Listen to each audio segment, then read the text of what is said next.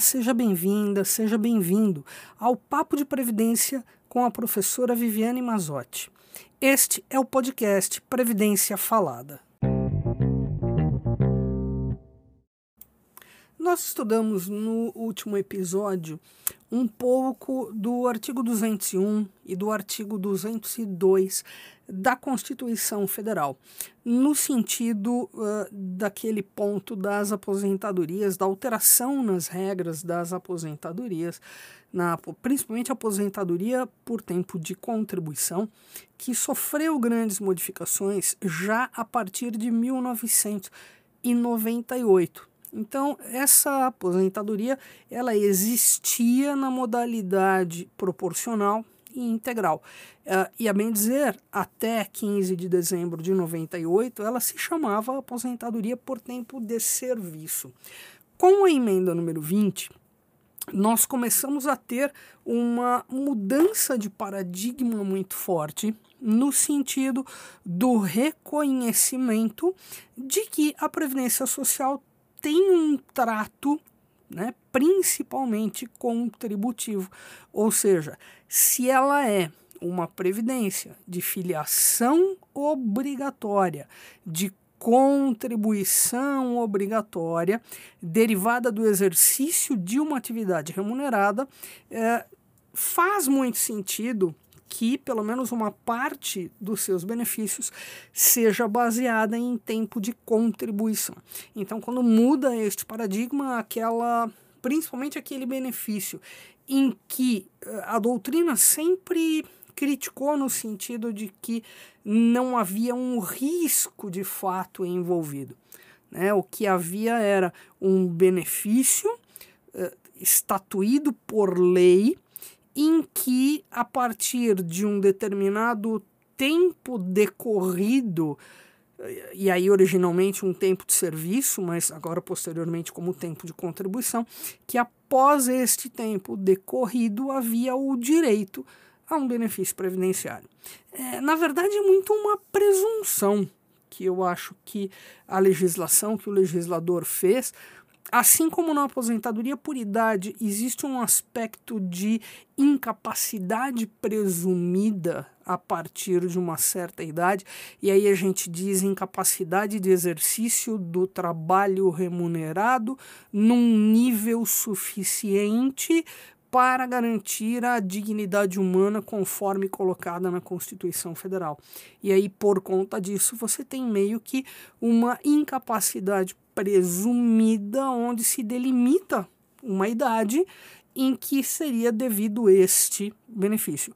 E claro, né, ele tem aí também embutido uma quantidade de contribuições mínima, que a gente chama de carência, e, e é engraçado na regra de transição, trazida pela emenda 103 de 2019, muito por conta do texto que foi utilizado, eu acho, talvez de forma imprópria, uh, a regra de transição ela acaba trazendo três requisitos.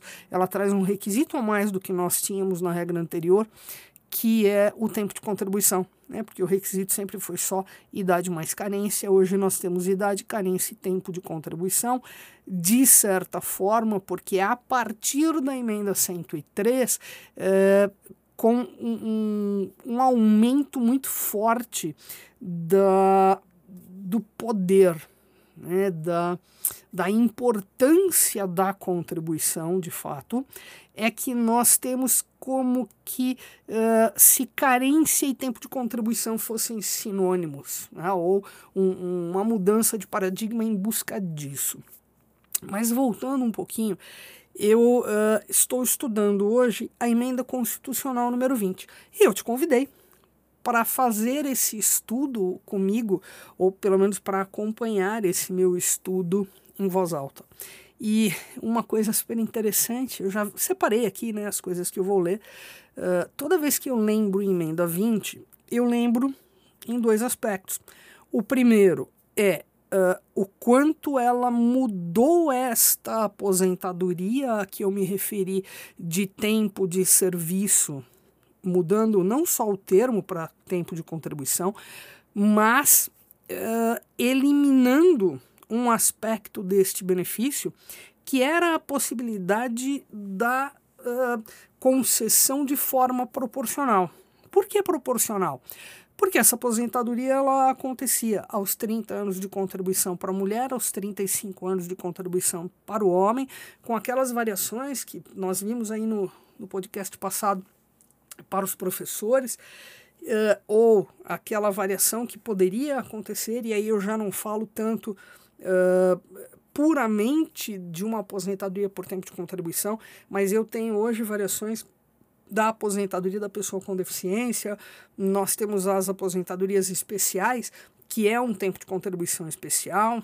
Então, de certa forma, eu continuo um pouco uh, neste aspecto de aposentadoria relacionada a um tempo de trabalho, ou de contribuição, no caso. Uh, e essa, essa emenda, ela, como, quando ela encerra com essa aposentadoria proporcional, ela traz regras de transição. Então, eu não vou ler a emenda inteira, né? A emenda ela modifica algumas coisas que nós já vimos, já acompanhamos lá com relação aos artigos 201 e 202 e uh, me interessa aqui agora olhar outras questões, né? outras questões mais relacionadas, num primeiro aspecto, à regra de transição. Né? Então a gente vai olhar aqui a regra de transição. Mas num aspecto que eu gostaria de desenvolver mais hoje no meu estudo, que é o aspecto do direito adquirido. Então, o, o artigo 3 da emenda 20 de 98 diz o seguinte: é assegurada a concessão de aposentadoria e pensão a qualquer tempo aos servidores públicos e aos segurados do regime geral de previdência social, bem como aos seus dependentes, que, até a data da publicação desta emenda, tenham cumprido os requisitos para obtenção destes benefícios, com base nos critérios da legislação então vigente. Isso é direito adquirido. E quando eu. É, é, é muito curioso porque nós vamos trabalhando às vezes numa área sem. Uh, sem nos percebermos efetivamente da teoria de algumas coisas, as, as, coisas vão surgindo muito à medida que nós temos os casos concretos no escritório, isso é verdade. É, e eu não fui diferente, não sou diferente em muitos sentidos disso. Quando eu vejo esta questão aqui do, do artigo 3 da emenda 20, me passa a, a sensação de que, bom, direito adquirido é direito adquirido. Eu não precisaria ser uma novidade e eu não precisaria enxergar este artigo 3 como uma novidade na legislação. Acho que é, é bem isso que me chamou a atenção. Mas isso me chamou a atenção lá em dezembro de 98, de certa forma, porque eu tive uma situação no escritório de uma segurada que se aposentou e recebeu nesta aposentadoria salário mínimo. Só que essa senhora, ela já possuía o direito à aposentadoria há muito tempo, há muitos anos. E pelos motivos que não nos cabe, não me coube, não nos cabe criticar, simplesmente não quis se aposentar. Ela era uma empresária, então ela uh, fazia contribuições como empresária, a mesma categoria que hoje nós chamamos de contribuinte individual, né, que, que está hoje está inclusa na categoria de contribuinte individual, que antes eu tinha empresário, autônomo. Então ela era uma empresária. Ok. E ela pagava essa contribuição, uh, havia uma regra para o pagamento dessas contribuições, havia uma regra que não deixava que o segurado uh, elevasse o valor da sua contribuição sem antes uh, contribuir durante um período determinado em cada uma das classes, né? Nós chamávamos de classes. Então, classe 1, classe 2, classe 3, classe 4, classe 5, que era equivalente uma época à quantidade de salários mínimos, uma outra época a salário de referência. Bom, uh, essa segurada, ela veio contribuindo sobre salário mínimo durante muito tempo, lembrando que uh, esta contribuição, na ocasião, não era atrelada ao valor da remuneração, ela só passa a ser atrelada ao valor da remuneração a partir da Lei 9876 de 99, quando muda-se o conceito de salário de contribuição lá no artigo 28. E aí, antes disso, nós tínhamos essa escala que chamávamos de escala de interstícios, que é quem comandava qual o valor que, que poderia ser contribuído pelo segurado. E essa segurada, então, contribuía no salário mínimo. Bom, passados alguns anos, já em que ela possuía o direito a essa aposentadoria, ela nos procurou e ela contou essa história. Ela falou: ah, Eu não preciso desse dinheiro, mas puxa vida, também deixar este direito sem exercê-lo Afinal de contas, como eu contribuo, uh, não acho justo. Então, ainda que eu não vá utilizar esse direito, eu quero me aposentar porque aí eu faço uma doação desse valor.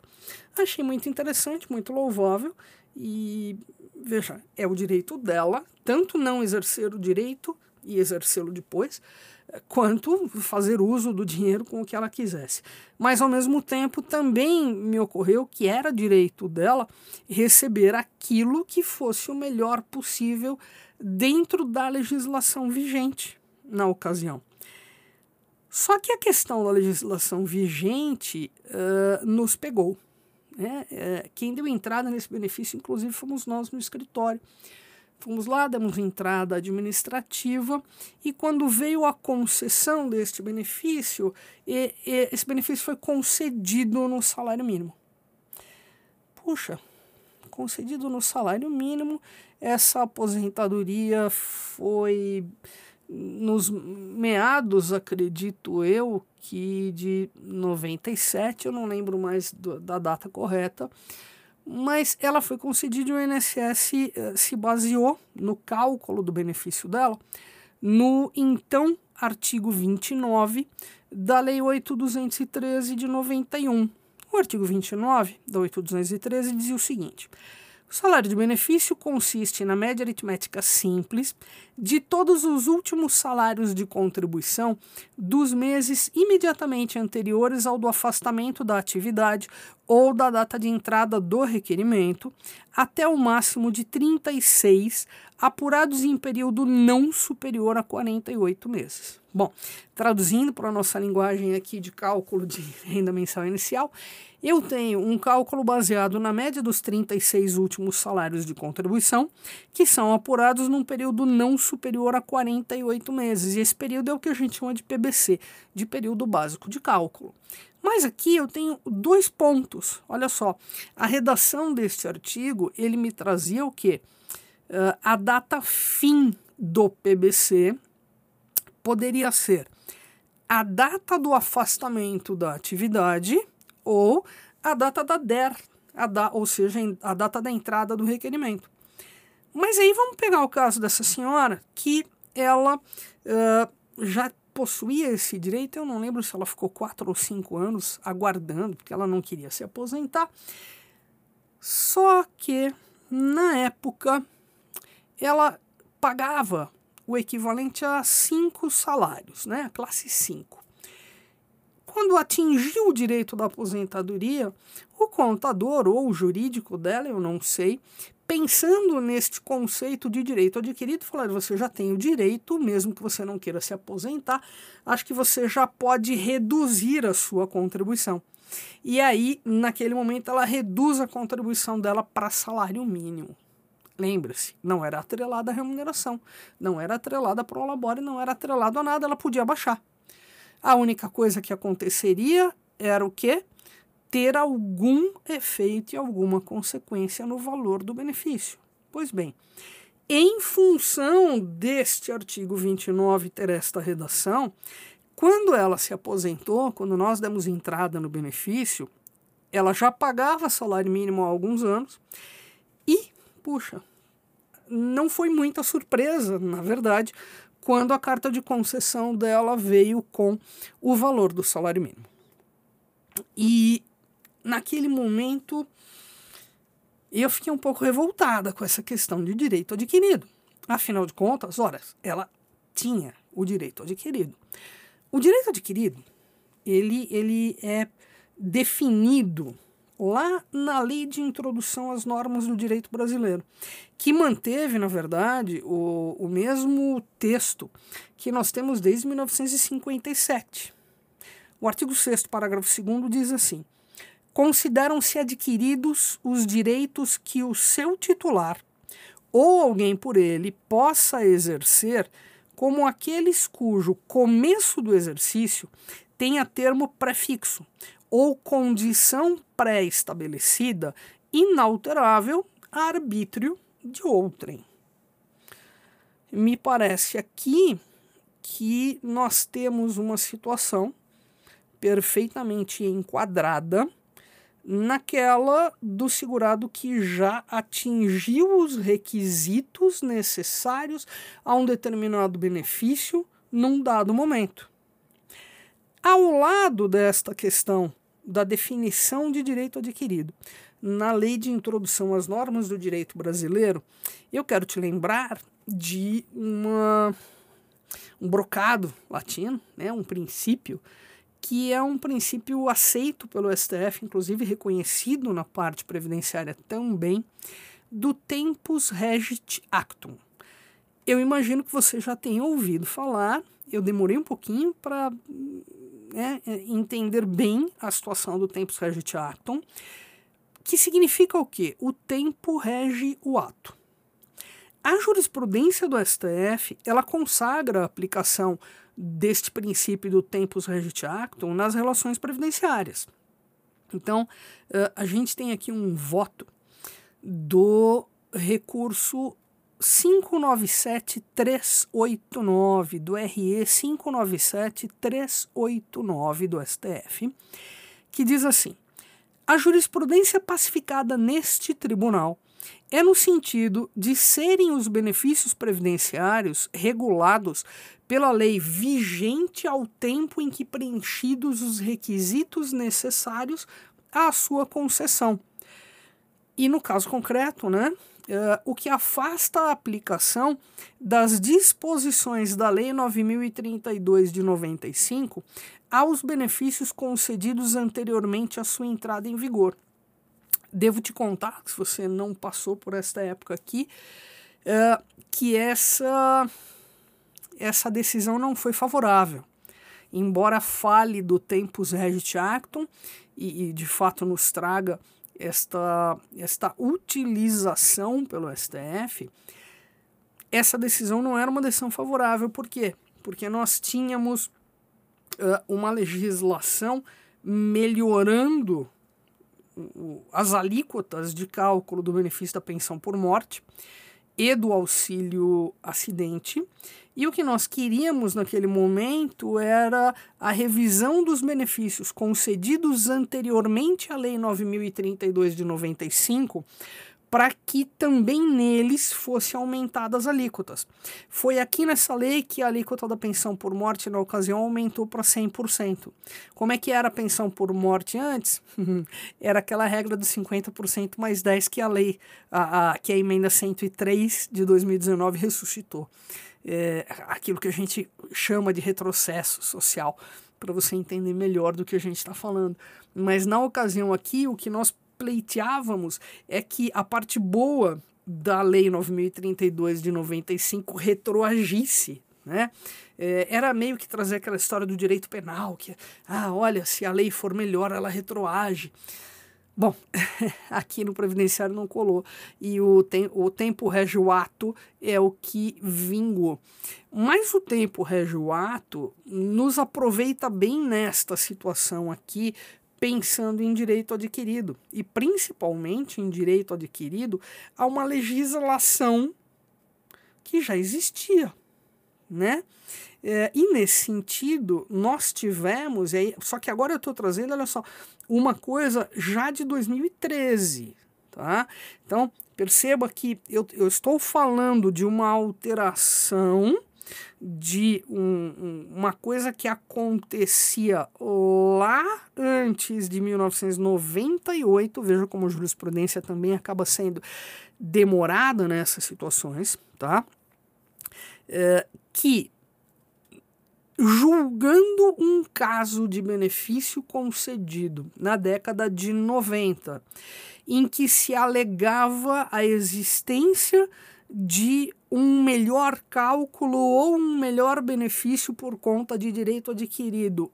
Antes, lá em 89, 88, se decide que o segurado teria o direito de ter o seu benefício concedido ou revisado, de modo a que corresponda à maior renda mensal possível entre aquela obtida inicialmente e aquela que estaria recebendo no momento se houvesse requerido anteriormente o benefício quando já preenchidos os requisitos para sua concessão.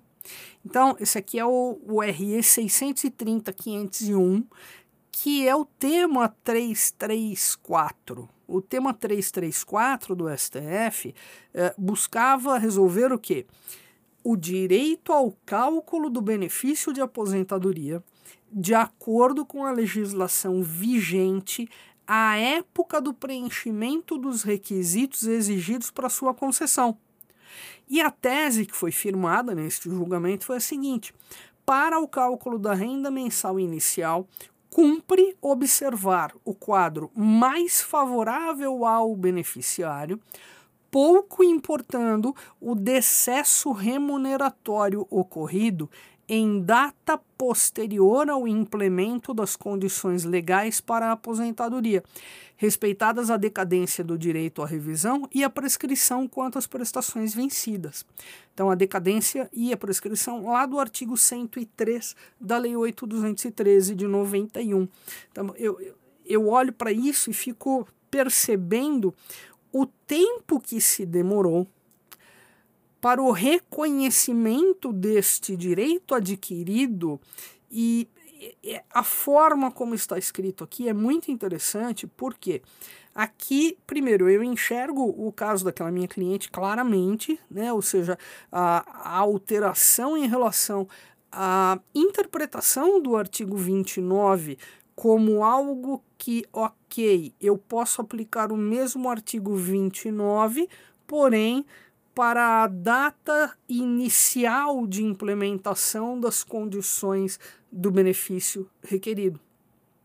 Ou seja, é, se eu tenho os requisitos implementados, mas eu não exerço o meu direito, eu não posso ser prejudicada ao exercê-lo lá na frente. E ao exercê-lo lá na frente, ter eventualmente uma nova regra, que é o que acontece muito no direito previdenciário. E essa nova regra pode ser prejudicial. O que o, que, que o INSS precisa fazer? Comparar os dois benefícios, comparar os dois ou os três valores mostrar ao segurado: olha, tá aqui, você tem direito nesses três momentos com cálculos diferentes, os resultados são estes, o melhor é este. É, vamos, né? Posso te conceder o melhor benefício?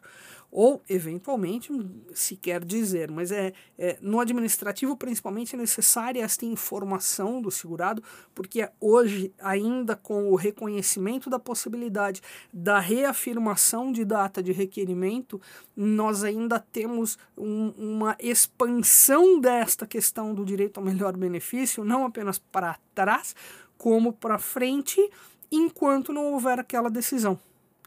Então é uma, é uma extensão muito importante em relação ao melhor benefício, mas perceba, sempre baseada nesta questão de direito adquirido.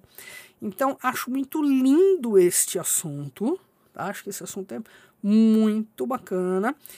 E voltando à emenda 20, né, eu vou falar de novo aqui numa regra um pouco anterior. Mas voltando aqui na emenda 20, ela sempre me remete a esta questão por conta deste artigo 3 em que é a primeira vez, uh, salvo o que eu vou te mostrar na Lei 8.213, numa redação trazida pela Lei 9.528 de 97, uh, que é pouquíssimo antes disto, tá? Mas é a primeira vez em que se percebe expressamente esta declaração de direito adquirido, de que, olha, está uh, assegurada a concessão com base nos critérios da legislação então vigente. Então, essa é a grande decisão.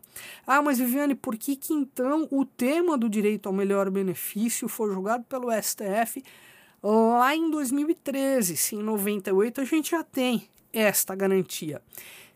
Puxa, entre outras coisas, porque esta garantia passou a ser reconhecida e passou a ser considerada nas concessões, trazendo como data de, de corte, chamemos assim, ou data de, de final de período básico de cálculo, a data da emenda.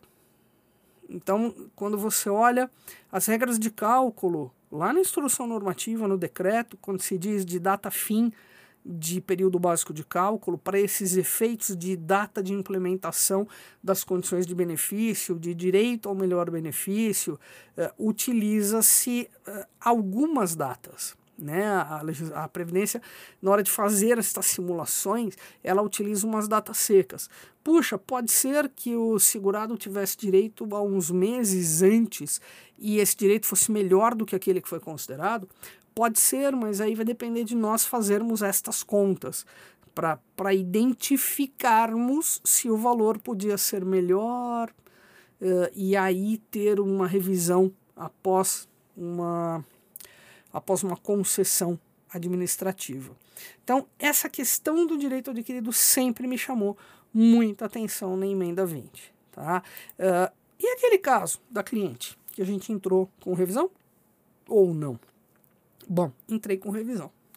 Entrei com revisão baseada no artigo 122 da Lei 8213 de 91. De vez em quando, a gente localiza na legislação coisas que parecem escondidas ou coisas às quais nós nunca demos muita bola. Uma delas é esse artigo 122 ele reconhecia expressamente um direito adquirido, mas é uma, um reconhecimento meio torto desse direito adquirido, tá? Porque olha o texto, ele fala assim: se mais vantajoso fica assegurado o direito à aposentadoria nas condições legalmente previstas na data do cumprimento de todos os requisitos necessários à obtenção do benefício, ao segurado que tendo completado 35 anos de serviço se homem ou 30 anos se mulher, optou por permanecer em atividade. Então, olha só, o artigo 22 ele era uma forma de escapar da, da interpretação muito estrita lá do artigo 29, que dizia do final do PBC no afastamento da atividade ou na data do requerimento, então, eh, ele está dizendo aqui ó, no 122, a pessoa permaneceu em atividade, que é o mesmo exemplo lá da minha cliente, permaneceu em atividade. Uh, só que ela permaneceu em atividade, ela reduziu os valores. Só que através do 122, uh, eu tinha garantido o quê? Puxa, ela já possuía mais do que os 30 anos quando nós demos entrada. E se nós calculássemos a aposentadoria dela na data em que ela implementou os 30 anos de contribuição, o valor seria significativamente maior. Por quê?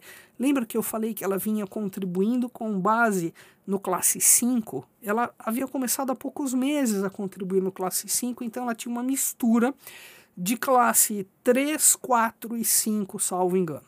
É, mas o, o 4 e o 5 com certeza que, claro, era maior do que salário mínimo. Então, uh, isso para você perceber como um conceito que existe há muitos anos, que é o do direito adquirido, demorou a ser reconhecido no âmbito previdenciário. De certa forma, nós podemos dizer que ele passa a ser reconhecido expressamente aqui pela Lei 9.528 de 97, embora de uma forma torta. E por que, que eu digo que é torta? Porque uh, ele acaba sendo mencionado só para esta situação de aposentadoria integral. E a aposentadoria proporcional não entraria aqui? Ou seja, e se o homem tivesse uh, já o, o, direito melhor de valor dele com 32 anos, com 33 anos de serviço? Ora, se podia se aposentar a partir dos 30, sendo proporcionalmente, né, com uma alíquota menor, ah, Viviane, mas se é uma alíquota menor nunca vai ser melhor. Tá, o legislador pode ter pensado isso, mas o legislador não imaginou uma situação como a da minha cliente, que baixou dos cinco salários para o salário mínimo. Ou, eventualmente, ela podia estar contribuindo no teto e baixar para salário mínimo. Ah, mas podemos dizer que isso é burrice do segurado. E quem é que vai julgar o segurado? É, pode ser que esta redução no valor tivesse acontecido por uma mudança de emprego e não necessariamente uh, por uma uh, empresária que resolveu baixar o valor da contribuição. Né? No, no, caso concreto, muitas coisas podem acontecer e o que nós temos como missão enquanto advogados é encaixar essas coisas no lugar certinho. Então, só para uh, fechar essa conversa, eu acho que ficou bem interessante. Eu gosto dessa história do, do direito adquirido.